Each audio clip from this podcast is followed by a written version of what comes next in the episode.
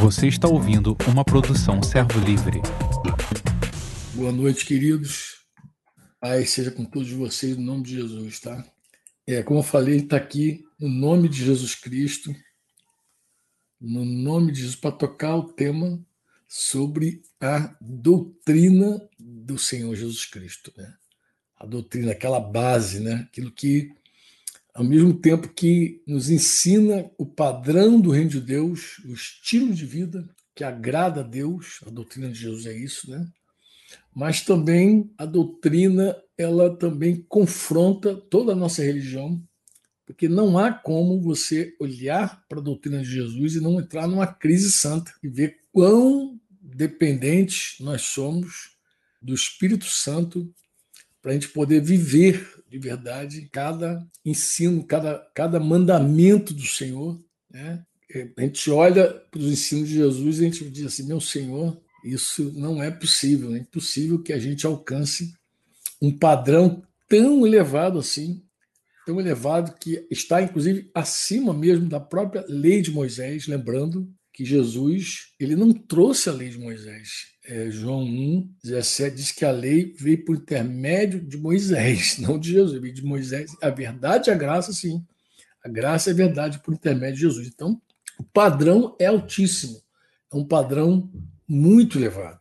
Mas nós olhamos para a doutrina e dizemos: bem, esse é o padrão, esse foi o mandamento de Jesus, né, ensinando a guardar todas as coisas que eu vos tenho ordenado, mas também é, a gente olha e diz: meu Deus, isso eu não consigo viver, não há como eu praticar, não há como eu viver. Então, essa, essa é a realidade da doutrina, né? e nós estamos estudando já, e essa é a, é a décima live que a gente fala sobre a doutrina de Jesus começamos a encarar mais profundamente a doutrina no Sermão do Monte. Né? A última vez que eu falei aqui é, com vocês, eu falei é, sobre a essência do discípulo de Jesus, né? vocês são sal da terra, luz do mundo, e falei sobre o propósito né? É, que a gente não pode perder, porque se a gente não salgar, como Jesus disse que deveria, o sal deveria salgar, Lembrando que sal aqui não é um tema de tempero, é um tema de preservação. Né? O sal era usado para preservar,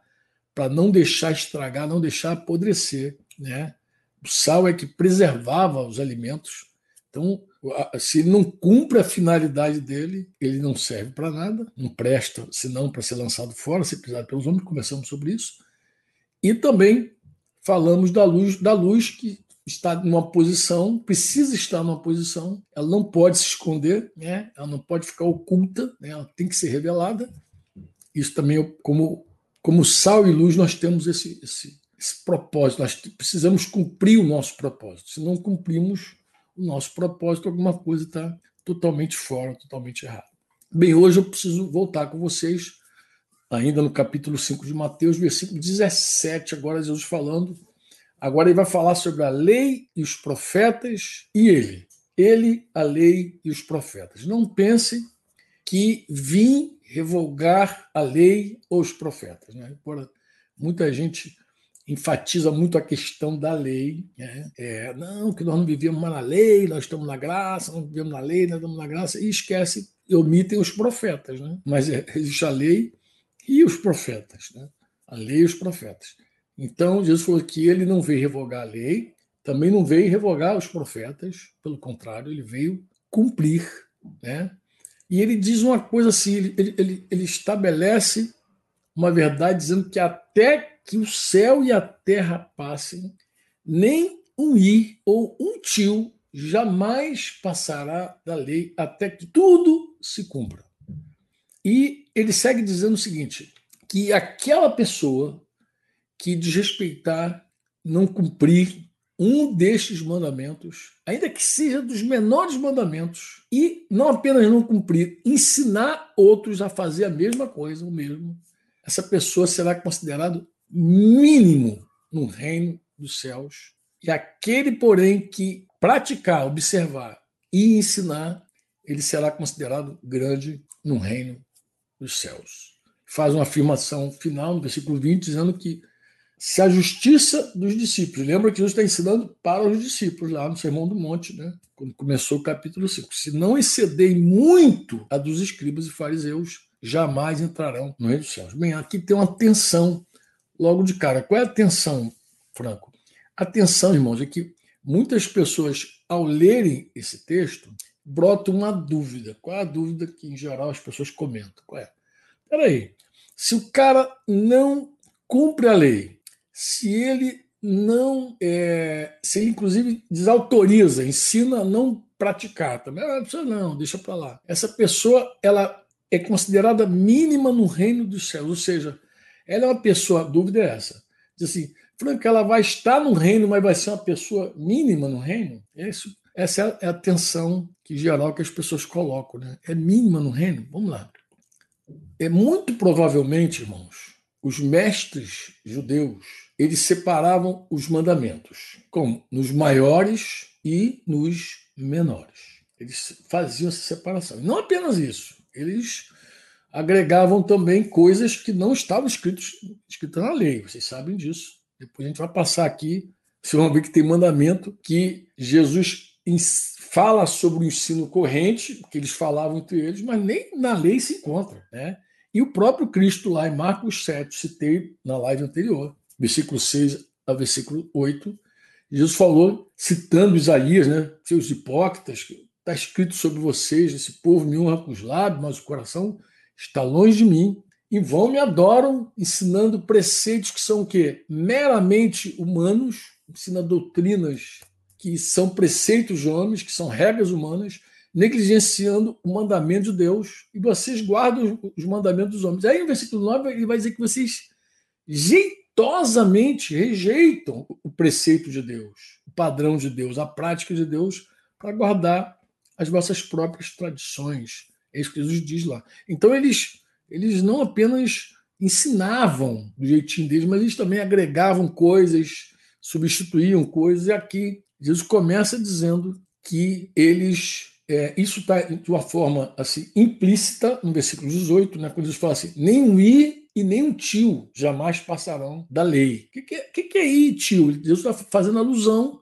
à menor letra e, a, e, e, aos traços que distinguiam uma letra de outra letra. Então, coisa menor. A expressão indica aqui que, que existem umas partes que são menores e que os fariseus provavelmente consideravam insignificantes da lei. Por ser menor, é insignificante. E Jesus, então, diz que não passa nenhum tio, nenhum i, nem um tio. Aquilo que eles consideravam menor e insignificante, Jesus disse que não era. Né? E ele diz: aquele que violar, o texto, a, palavra no original sugere desatar, afrouxar, né? e também é, pode se entender como, aqui, é, como uma declaração, como se declara que aquilo que não é obrigatório, isso não é obrigatório, isso não tem nada a ver. Esse papo que a gente ouve direto aí. Quando você coloca isso, você. É, Jesus está dizendo, você pode. Eles tinham entre eles né, uma ideia de que o mandamento era pequeno, insignificante e por isso não precisava ser praticado, vivido, né, experimentado. Isso é muito comum nos nossos dias, irmãos. Muito comum. Como assim, Franco? Como é que a gente. Olha só, a gente vive num tempo, irmãos, que várias pessoas, várias pessoas é, não praticam a doutrina de Jesus, ensinam que também não se deve praticar, porque a gente está numa graça, está na graça. Em geral, as pessoas que se defendem com o argumento da graça é porque não querem viver a doutrina de Jesus. Tem aquela galera que olha a doutrina de Jesus e diz que é para os judeus. Eu não entendo. Qual é, qual é então a doutrina de Jesus? Se é para o judeu, o que, que, o que, que Jesus então trouxe? Se é, se é só os judeus que devem viver? O que, que a gente vive então? Né? Qual é a nossa vida? Em geral, eles não falam de, de vida. Então, a galera que acha que é o seguinte, que o que justifica o homem é a fé em Deus.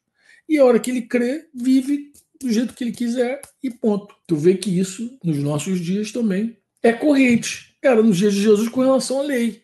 Com relação à lei, ele ainda tinha mais critério, né? Separava o maior do menor, talvez por isso aquele intérprete da lei pergunta a Jesus qual é o maior mandamento da lei, né? O maior mandamento da lei. Então, você vê que eles separavam o maior e o menor, e talvez por isso também eles, é, ao considerar que algo era pequeno, insignificante. Eles não apenas não praticavam, como também diziam para outros não praticar. Essa ideia de grande e pequenininho, no verso 19, no verso 19, ele, ela está explícita, ela tá, é, é, não está mais implícito, ela está explícita.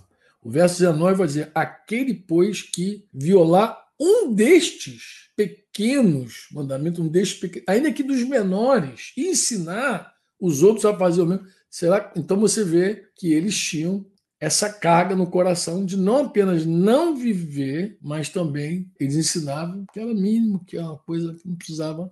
Então, o que está implícito no 18 está explícito no 19, né? E nós é, devemos recomendar, preste atenção, você que está aqui no Instagram, você que está aqui no Facebook, no YouTube, nós devemos recomendar tanto pelo exemplo como por palavra que se viva a lei, principalmente moral, a lei moral. Né? Isso também já foi tema, esse texto é um tema também debatido por outros irmãos do passado, os antigos. É, e aí, quando, quando a pessoa se bate no, no, mínimo, muita gente tem dúvida com relação ao mínimo, mas Pegando aqui, eu citei aqui na vez passada os calvinistas, Calvino, ele dava uma definição sobre esse mínimo, né? Ele dizia que será chamado o mínimo, isso é, é, que ele dizia, é uma alusão ao que ele havia acabado de dizer sobre o mandamento. Ou seja, é, o significado, segundo Calvino, Calvino era óbvio. Qual é? Aqueles que desdenharem a doutrina da lei ou uma única sílaba dela serão rejeitados. Rejeitados, assim que ele usa a expressão, tá? Você que é calvinista se liga. Rejeitados como os mais baixos dos homens. Então, eles, tu vê que Calvino. Claro, Wesley dizia de forma mais escancarada, né? Serão contabilizados pelos homens. Ele vai dizer assim, ou seja, não terá parte nele diz que mínimo ele não é contabilizado. Do jeito que você trata a lei, será tratado. Essa é a ideia de UR. Do jeito que você trata a lei, será tratado. Se você trata ela como coisa mínima, será também considerado como mínimo e conclui não terá parte nele. Alguém pode achar que isso é exagero, mas o verso é, é 20, irmãos, 20, ele deixa tudo claro. O versículo 20 deixa tudo claro. O que, que ele diz tudo claro? Essa advertência de Jesus sobre a justiça Deixa claro, deixa claríssimo. Olha lá o que, diz o verso 20. Dá uma olhadinha, confere aí, você que está com a Bíblia na mão. Jesus vai dizer: Eu afirmo a vocês que se a justiça de vocês não exceder em muito a dos escribas e fariseus, jamais entrarão no reino dos céus. O que os fariseus estão fazendo? Eles já, já estão cavando a sentença deles, em outras palavras. Mas vocês precisam ir muito além. Claro, aquilo que eu falei no início, né? é nessa hora, nessa hora, que a gente precisa lembrar da live anterior. Qual é? A doutrina de Jesus tanto revela o padrão de Deus para se viver no seu reino. A doutrina de Jesus é simplesmente o estilo de vida que agrada a Deus, é a vontade de Deus para as nossas vidas, não tenho dúvida disso. Um cristão legítimo, meu irmão, que recebeu o Espírito do Senhor, o Espírito Santo, ele deve revelar ao mundo uma nova maneira de viver. Por meio de quê, Franco? Da doutrina de Jesus. Por quê? Porque o Espírito Santo vai guiar esse Filho de Deus até a vontade do Pai. O Espírito Santo vai guiar o Filho de Deus nos caminhos do Senhor. Caminho fala de meios do Senhor. Meio.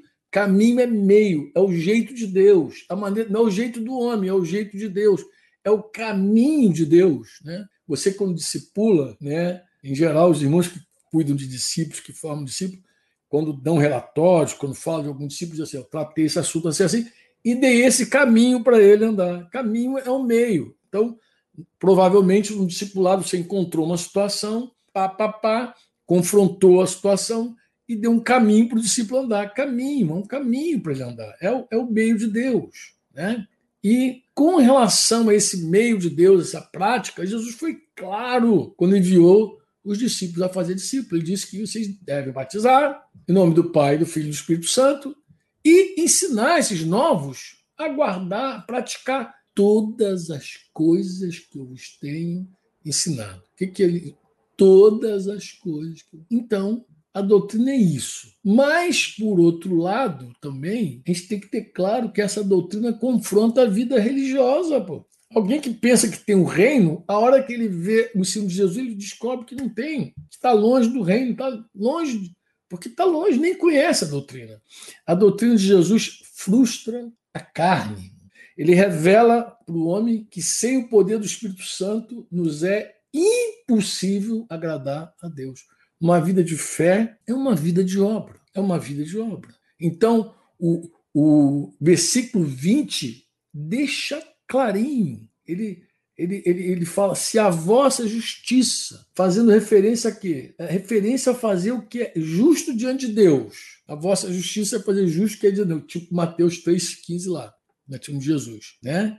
Justo diante de Deus, a vossa justiça. Se você não fizer não excedem muito a dos escribas e fariseus, pode certeza, os fariseus, eles, né, em realidade, eles falavam muito, né? eles tinham assim, eles demonstravam assim cuidado em cumprir a lei, até nas coisas mínimas, disse Jesus, mas eles erravam nas coisas mais importantes sobre a lei. Então, esse, esses dois, na verdade, não são dois, né? Eu estou citando aqui do 17 ao 20. Né? Então, tanto 17, 18, 19 20, esses quatro versículos tratam do mesmo assunto, mesmo tema. Vamos seguir adiante, e aí Jesus vai falar sobre a ira. Aqui é muito legal você prestar atenção que quando Jesus fala assim, vocês ouviram o que foi dito. Em algum momento ele vai dizer o dito aos, aos antigos, e em algum outro momento ele vai dizer, vocês ouviram o que foi ensinado, dito. Como eu falei, é, quando você estuda a doutrina de Jesus, é muito importante você perceber se Jesus está citando a lei mesmo ou está citando a forma que eles ensinam, a, a, a forma corrente, como eles compreendem. Lembrando aquele daquele intérprete da lei, quando Jesus pergunta a ele sobre os, os, os mandamentos, né? Jesus pergunta, Jesus pergunta a ele como é que você lê. Então você vê que tem formas de interpretar. Então, como é que você entende? Como é que você lê? Qual a leitura que você faz desse texto? Né? Então, aqui Jesus está falando assim: ó, vai citar uma, um mandamento bem conhecido de todos eles, bem conhecidaço, né? Conhecido. É um mandamento que está em Êxodo 20, tem Deuteronômio 5, que está tá, nos dez mandamentos. Qual era? Vocês ouviram, não mate, não mate. E vocês ouviram o seguinte: que quem matar está sujeito a julgamento. Isso Israel, eles eram correntes e sabiam disso. Jesus, o que, que Jesus agrega aqui? O que, que ele traz para aquelas pessoas de novo? Né? Ele vai dizer: Eu, porém, lhes digo que todo aquele que se irá contra o seu irmão estará sujeito a julgamento. Lembra? Ele está falando com os discípulos, ele está se referindo aos seus discípulos. Ele está dizendo, queridos, olha, todo aquele que se irá contra o seu irmão está sujeito a julgamento. Quem insultar o seu irmão estará sujeito a julgamento do tribunal, e quem o chamar de tolo, que era uma ofensa daquela gravíssima, estará sujeito ao inferno de fogo. E aí ele estabelece, então, agora um princípio muito interessante. Ele está dizendo a lei ela, ela julgava os atos, não mata. Você cometeu um ato, você matou alguém, a lei até hoje faz isso. Se você matar, a lei do Brasil vai te julgar. Né? Sendo culposo ou doloso, você sendo preso, você vai ser julgado. Né? Mas Jesus está dizendo que no reino de Deus, você não é julgado apenas quando mata alguém. Você já é julgado pelos motivos que levam alguém a matar. E ele aqui então toca numa coisa chamada ira. Falou, ó, se você se irar contra o seu, seu irmão, você já está com problema. A ira. Lembra, lembra você que está aí, que, que nós, a maioria de nós, a maioria dos casais aqui, dos casados, estão casados com irmãos. Você está casado com teu irmão. Então, quando você se ira contra o teu marido, contra a tua esposa, você já está, já está enquadrado aqui nesse ensino de Jesus. Ele está dizendo, se irá.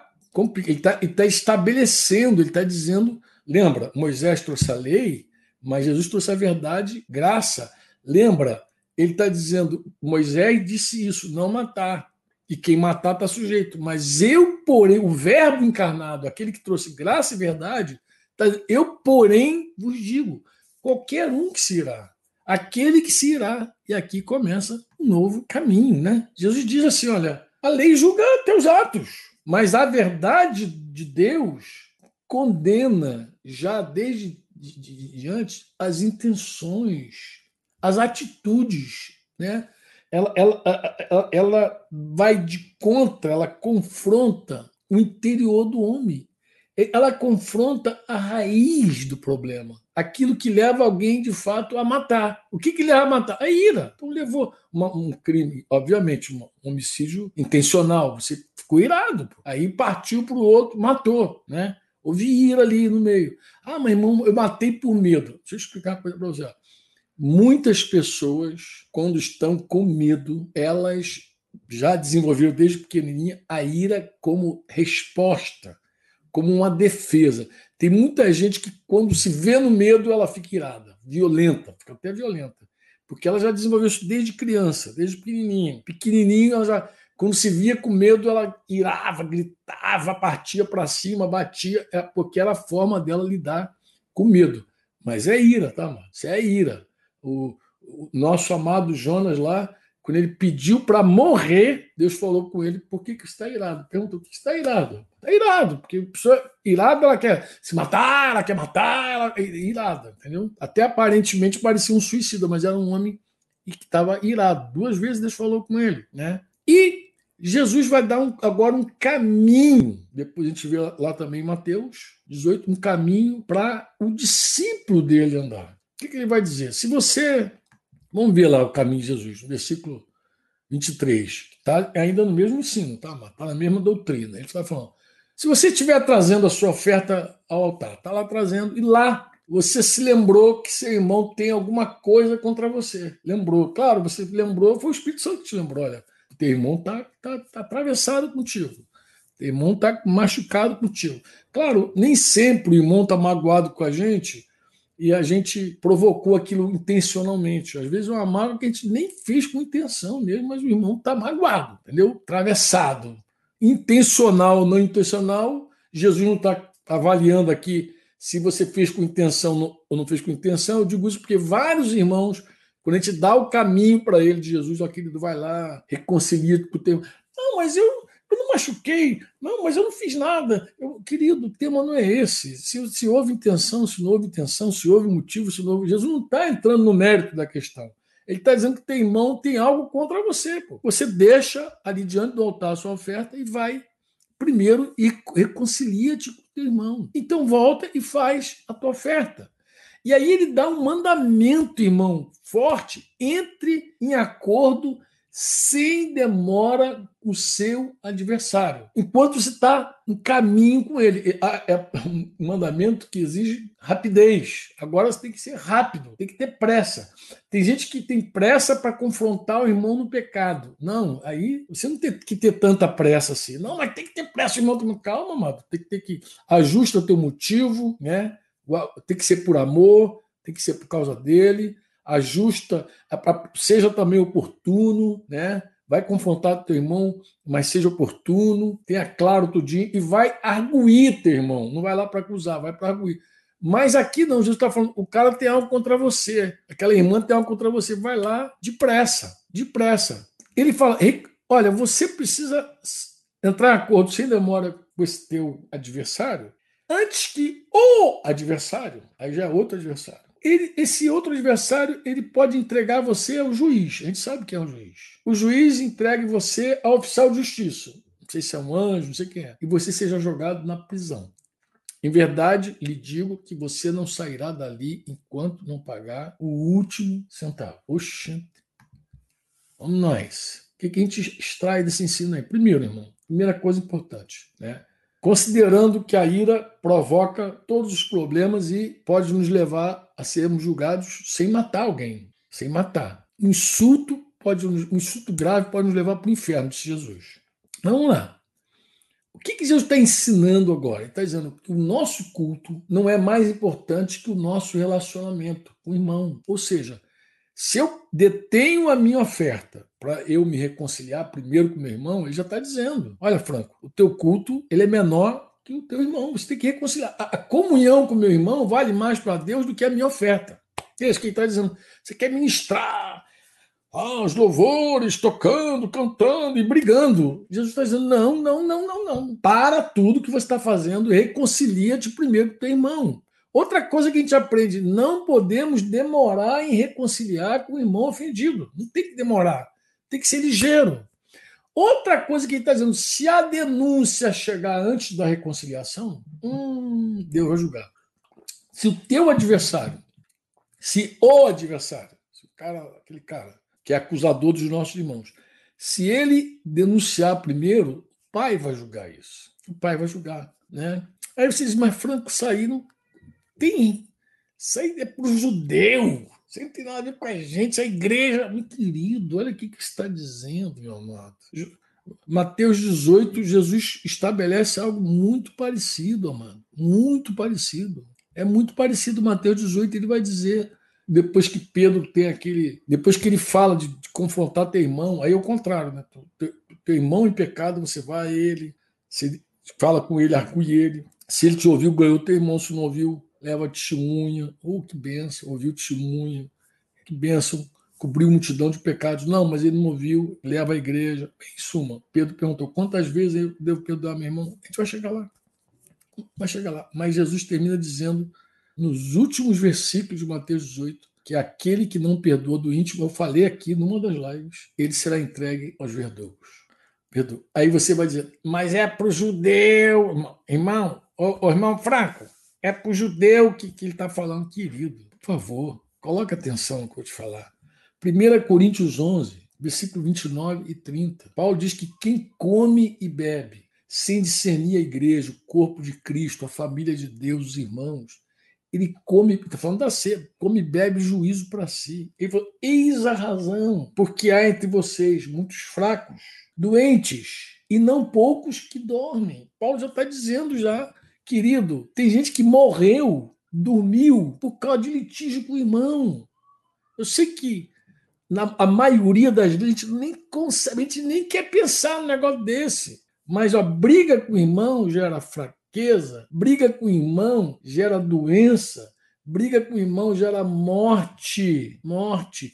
Nós não conseguimos conceber, enxergar, discernir isso porque a gente acha muito natural a divisão no corpo de, de Cristo. A gente acha que é muito natural, tá bom, a gente briga e pronto, lá no céu seremos um. Esse papo gospel, irmão, ele não está de acordo com a doutrina de Jesus. A divisão no corpo de Cristo, nossos relacionamentos quebrados geram fraqueza, doença e até morte. Deus lida, Deus trata, Deus, o juiz julgou. Ah, mas. Ah, irmão, pega Tiago, pega Tiago, abre tua Bíblia, Tiago. Ah. Tiago, capítulo 5, versículo 9. Tiago dá um mandamento, vai dizer, irmãos, irmãos, ele não está falando incrédulo, irmãos, ele está falando vizinho, ele está falando de irmãos não vos queixeis, não, nos, não devemos queixar uns dos outros. Para de ficar queixando. Para não serdes julgados. Ah, irmão, tem gente que vai querer arrancar essa página do Tiago daí. Paga isso, tá bom. Ele falou: eis que o juiz está às portas. Isso não está de acordo com a doutrina de Jesus? Totalmente, amado. Totalmente. Ai, mas Deus não julga a igreja. Querido, que bobagem que você está falando. Pedro Pedro, o apóstolo Jesus, agora escrevendo para a igreja. Eu estou citando ali textos posteriores ao ensino de Jesus, que os apóstolos replicaram, que é o ensino de Jesus, a doutrina de Jesus replicada pelos apóstolos, para você entender que Jesus já estava se referindo à igreja, não estava se referindo aos judeus, aos discípulos de Jesus. Quando Pedro escreve lá a primeira carta, capítulo 4, versículo 17, ele vai dizer assim: porque a ocasião de começar o juízo pela casa de Deus. O juízo pela casa de Deus é chegada. Ele diz que o juízo vem primeiro na casa. Se primeiro vem por nós, qual será o fim daqueles que não obedecem ao evangelho de Deus? Ele faz essa pergunta. Eu eu ouvi mais de uma vez alguém dizer: Franco, eu não sei o que fazer, mas eu não consigo perdoar fulano. Por que será, querido? A gente não consegue perdoar. Já falei isso aqui também nas bem-aventuranças, quando eu falei dos bem-aventurados misericordiosos.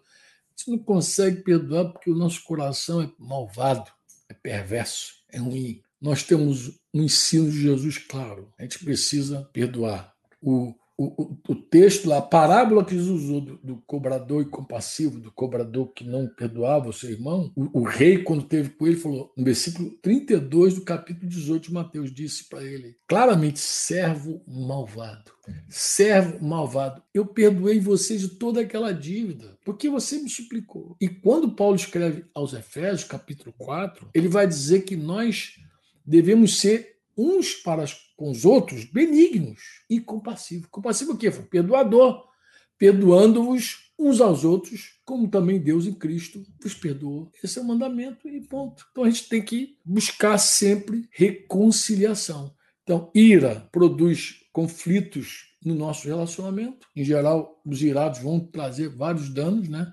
Tem gente que pensa que só é dano quando mata. Não.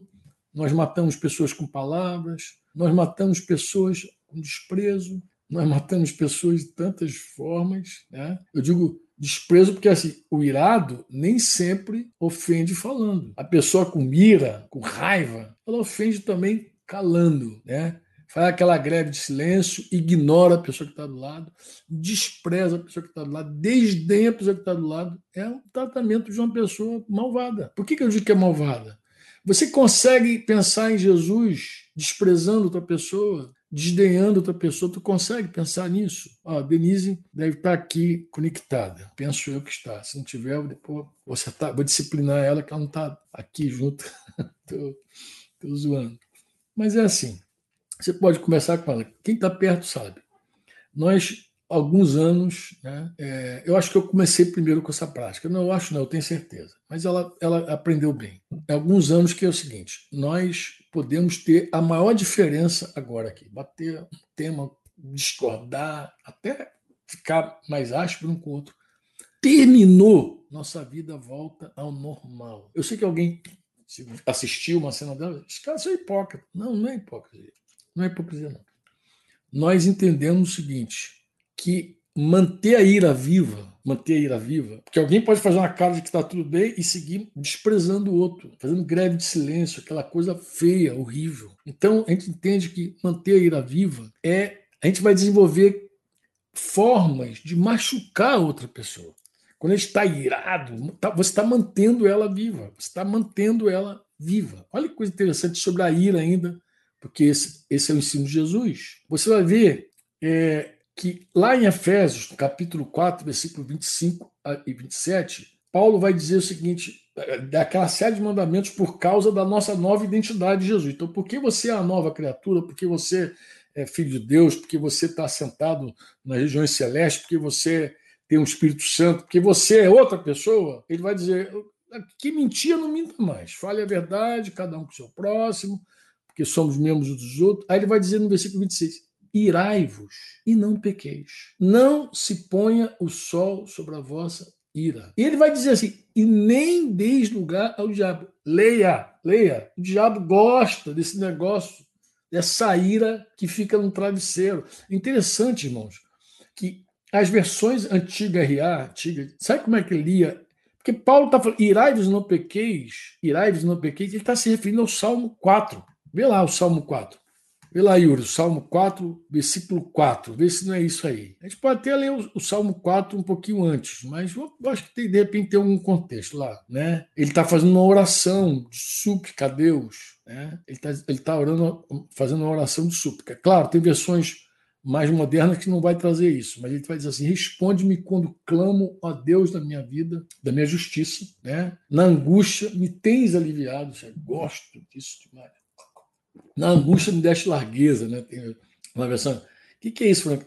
É que às vezes Deus coloca assim a gente numa pressão tão grande e deixa a gente mais dilatado, né? Dos nossos afetos. Né?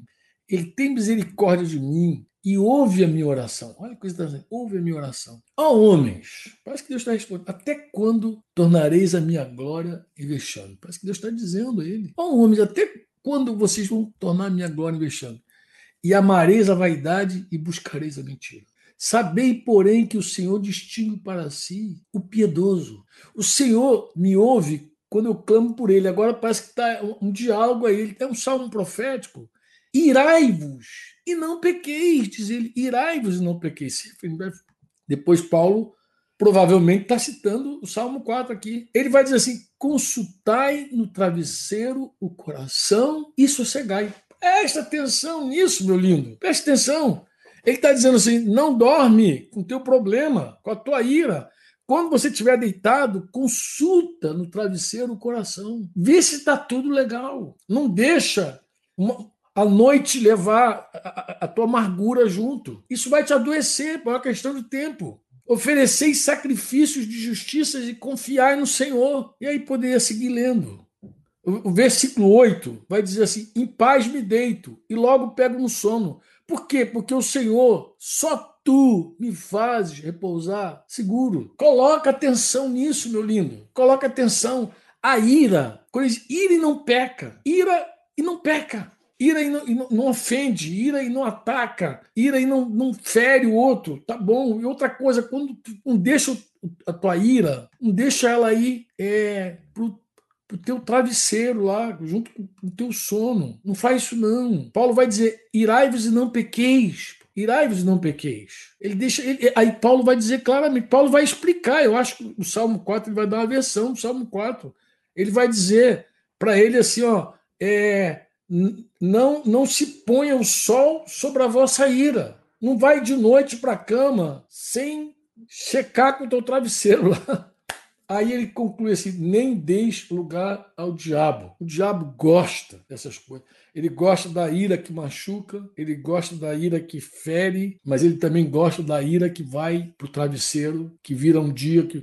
Porque a ira só vai ganhando novas caras. Não tem explosão, mas você segue ferindo outra pessoa, segue cobrando outra pessoa, oprimindo outra pessoa manipulando outra pessoa com o teu silêncio. Parece espiritual esse troço, mas não tem nada de espiritual. Por isso que nós temos esse acordo. É um acordo que eu acho que em algum momento a gente até conversou sobre isso, mas eu penso que, em geral, gente, por, que, por que, que eu vou ter agora uma diferença e vou, vou amargar com esse troço? Tem que amargar. Terminou, terminou. Tudo bem, meu amor, tudo bem. Seguimos a vida, seguimos conversando. Eu não posso deitar e pensar assim igual o Zé Buscapé.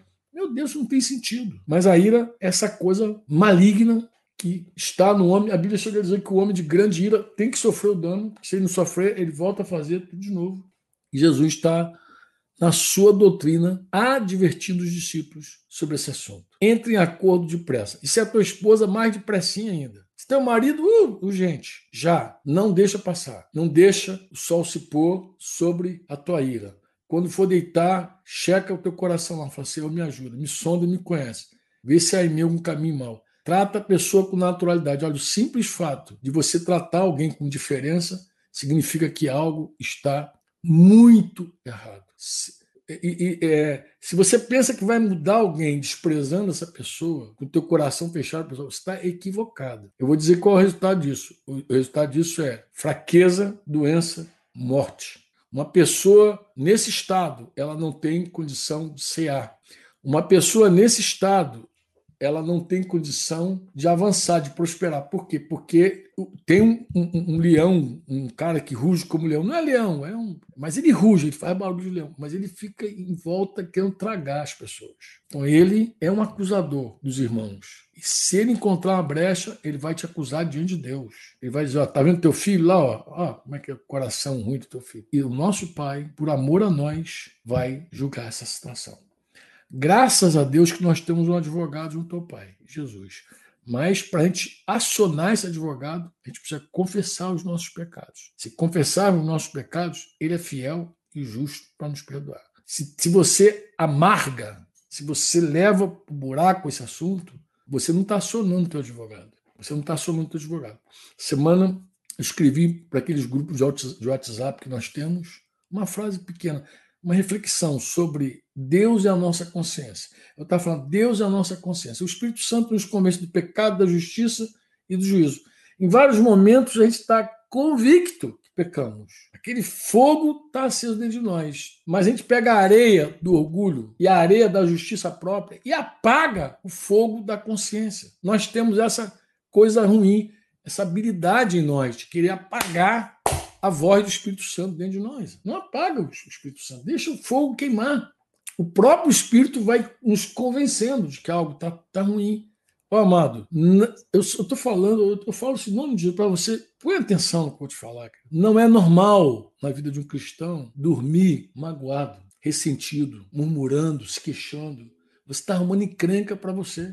Não nos, vos queixeis. Se tem aqui, se tem vários textos. Eu falo o seguinte: depois tu dá uma pausa e assiste de novo. Pega os textos aí, não sei se o Yuri colocou todos aí, alcançou colocar tu vai ver, é a Bíblia que fala. Jesus ensinou e os, os apóstolos foram lá e reproduziram, ensinaram o que Jesus já havia ensinado. Então tenha atenção com a doutrina do nosso amado Jesus Cristo. Amém? Termino dizendo assim para você: o amor é paciente, é benigno. O amor não arde ciúmes, o amor não se infana, ufana, não se soberbece, não se conduz convenientemente, não procura seus próprios interesses, não se exaspera, não se ressente do mal, não se alegra com a justiça, mas regozija-se com a verdade. Tudo sofre, tudo crê, tudo espera, tudo suporta. Então, se você quer viver segundo a lei maior, que é a lei do amor, então coloque atenção nisso. Se você dizer, mas Franco, eu não consigo amar. Querido, não estou falando de sentimento, estou falando do Espírito Santo que está em você, te guiando na vontade de Deus te levando para o sacrifício, te levando a viver o que Deus quer para a tua vida. Um sacrifício vivo, vivo, né? dá um tiro na cabeça que vai resolver esse problema. Vivo, santo e agradável. Não é uma forca que vai te, te, libertar. É o que vai te libertar é se oferecer a Deus um sacrifício vivo, santo e agradável. E aí você vai, por meio desse culto racional, estou citando aqui Romanos 12, você vai experimentar o que a boa, a agradável e perfeita vontade de Deus. Que a ira não nos domine, que os sentimentos não nos presidam, que a nossa vontade não seja o centro da nossa vida, do nosso coração, mas que o Espírito Santo nos guie, nos presida, nos dirija em tudo, em tudo que nós temos ainda que viver e andar nessa jornada que a gente chama de jornada da vida. Tá bom, meu querido? Espero que Deus siga falando com você sobre esse tema. É isso aí. Você ouviu uma produção Servo Livre.